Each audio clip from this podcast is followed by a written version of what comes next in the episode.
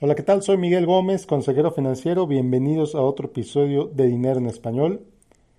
El tema de hoy, 5 mil millones de dólares. Comenzamos.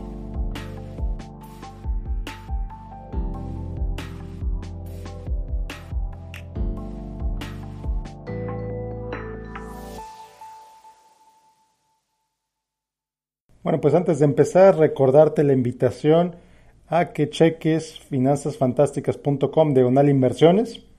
Ahí es donde encuentras todo sobre mi curso de inversiones para eh, el curso que desarrollé para enseñarte lo principal sobre las principales inversiones. Ahí está todo, cuáles son los módulos, eh, por qué es buena idea comprarlo, por qué no es buena idea comprarlo eh, y demás. Otra vez, finanzasfantásticas.com diagonal inversiones. Y si no estás listo para comprar el curso, pues déjame tu correo en finanzasfantásticas.com. Ahí mando pues, ocasionalmente correos sobre el curso, correos sobre otros temas. Y bueno, pues ahora sí, comenzamos con el tema de hoy.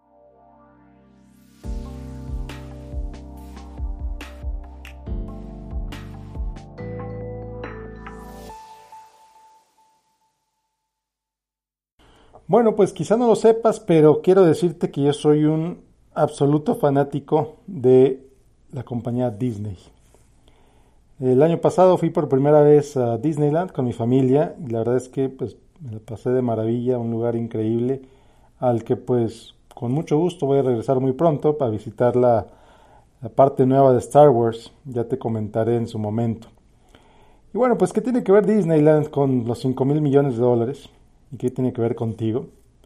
Bueno, pues muy sencillo. Resulta que desde más o menos hace un año eh, había rumores de que Disneyland eh, estaba por sacar su propio servicio de streaming, su propio competidor para Netflix. Y bueno, pues es evidente, Disneyland tiene una cantidad increíble de contenido. Eso fue el anuncio inicial, los rumores iniciales salieron poco después de que se anunció la compra de Fox por parte de Disneyland. Entonces, pues tiene una biblioteca inmensa de contenido propio que obviamente ha ido construyendo por décadas. Evidentemente, Disney es dueño pues, de todas las películas de Disney, pero también de las películas de Avengers, las películas de Star Wars, series de Star Wars, etcétera, etcétera, etcétera. un imperio mediático global y que pues no, no, no se ve dónde o quién o cómo se va a parar. Entonces, bueno, pues Disney anunció el programa, su, plataforma, que al final de cuentas se llama o se va a llamar Disney Plus. Esta plataforma que formalmente va eh, a abrir en Estados Unidos y creo que en algunos otros países eh, por ahí de noviembre de este año, 2019.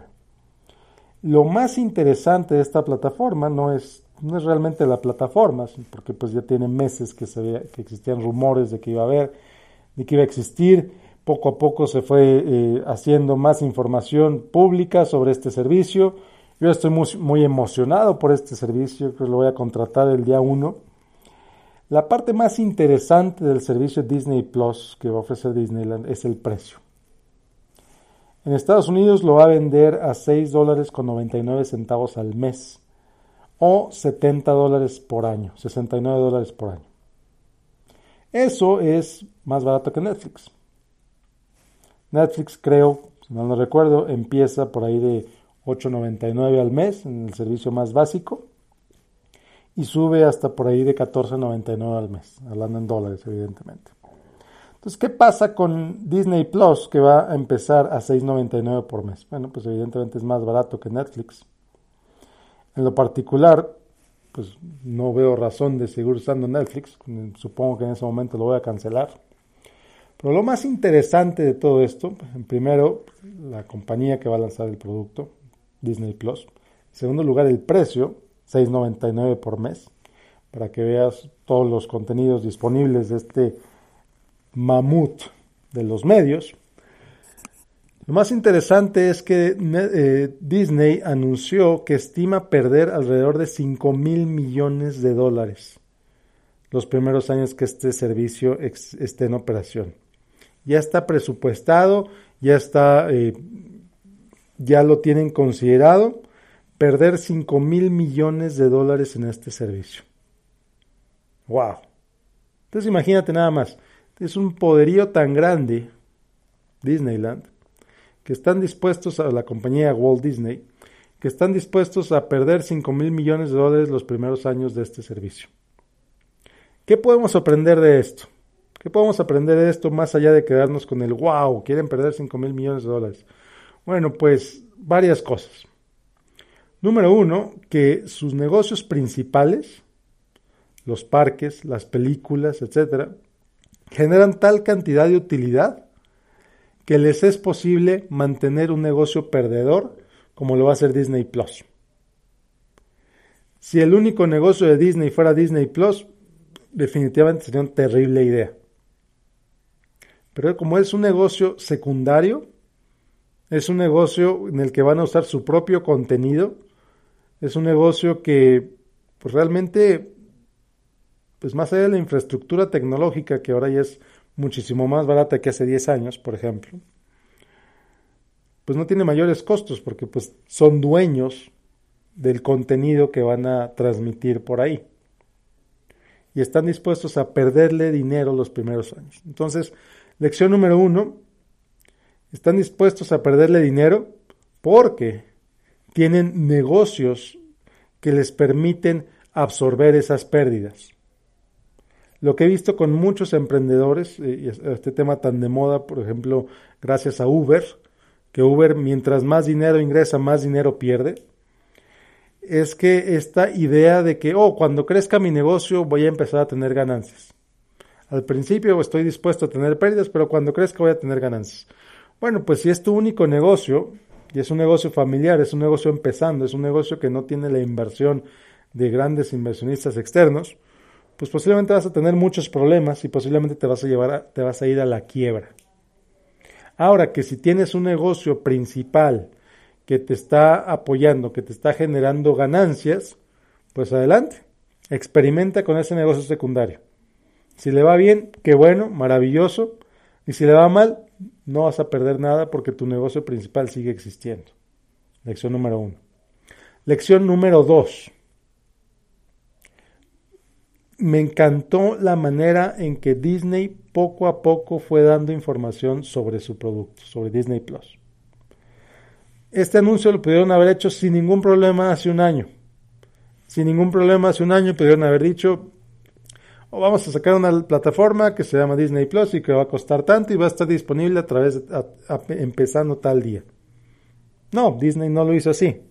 ¿Cómo lo hicieron? Primero empezaron los rumores diciendo que Disney iba a lanzar su propia compañía. ¿Por qué empezaron esos rumores? Porque muchos de los, de los contenidos que Netflix tiene de Disney, pues ya no van a ser renovados. Entonces, oye, Disney no va a renovar los contenidos con Netflix. ¿Será porque Disney va a sacar su propio contenido o, qué está pasando? Y luego, poco después, resultó que sí. Disney anunció que efectivamente iba a tener un servicio de streaming que se iba a llamar Disney Plus. No dijo mayor detalle. Pasaron los meses y dijeron, bueno, ¿sabes qué? Sí, vamos a lanzar Disney Plus y lo vamos a lanzar en el, tercer trimestre de 2019. Todavía no sabemos cuánto va a costar, pero sabemos que va a ser más barato que Netflix. ¡Pum! Anuncio fenomenal. Cuarto paso, ok, maravilloso, ya sabes que vamos a lanzar eh, Disney Plus, ya sabes que va a ser más barato que Netflix, esto es lo que va a costar. 6.99 al mes. Y las, las inscripciones o te puedes inscribir a partir de tal día en noviembre de 2019. Maravilloso. Esa manera en que fueron construyendo la noticia poco a poco, fueron alimentando el interés de la gente. Fueron creando el deseo de comprar de la gente.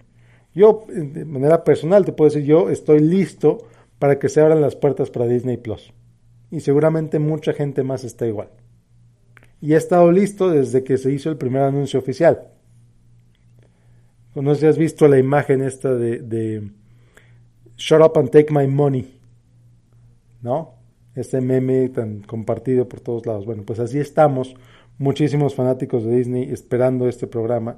esperando esta plataforma, precisamente porque, pues, primero porque Disney es Disney, pero segundo, por la manera en que nos los comunicaron. Yo creo que fue una manera genial. Entonces, lección número uno, no estés dispuesto a generar pérdidas o toma pérdidas solo si tienes un negocio principal que te las absorba. Lección número dos, comunica de manera estratégica las noticias que tienes. Otra vez, si es tu único negocio y estás por abrirlo, pues es diferente a que si ya tienes un negocio principal. Entonces, mucho cuidado cómo lo haces, mucho cuidado qué es lo que dices, cómo lo dices, etc. Lección número 3 de este nuevo negocio de Disneyland, de Walt Disney Company. La capacidad de generar ingresos nuevos con propiedades que ya tienes. Me explico. Evidentemente, el principal negocio de Disney es usar sus propiedades, crear propiedades eh, mediáticas y generar ventas a través de ellas. Entonces, en este caso, ¿qué está haciendo Disney? Está tomando su librería, sus décadas de creación de contenidos y las está reempaquetando para venderlas a través de un servicio de suscripción.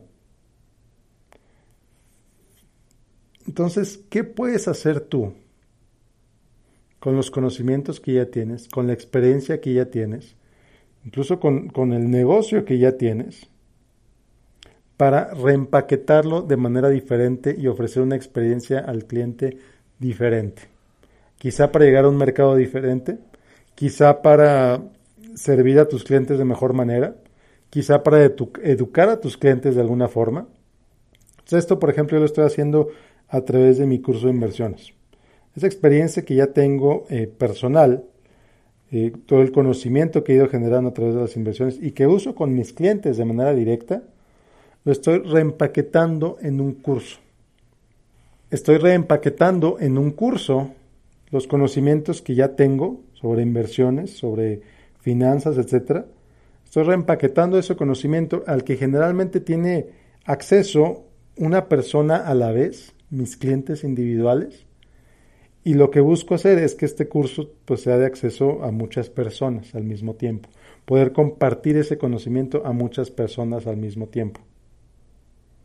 Con la idea de que pues muchas personas lo compren, evidentemente, y se genere con el tiempo una fuente interesante de ingresos.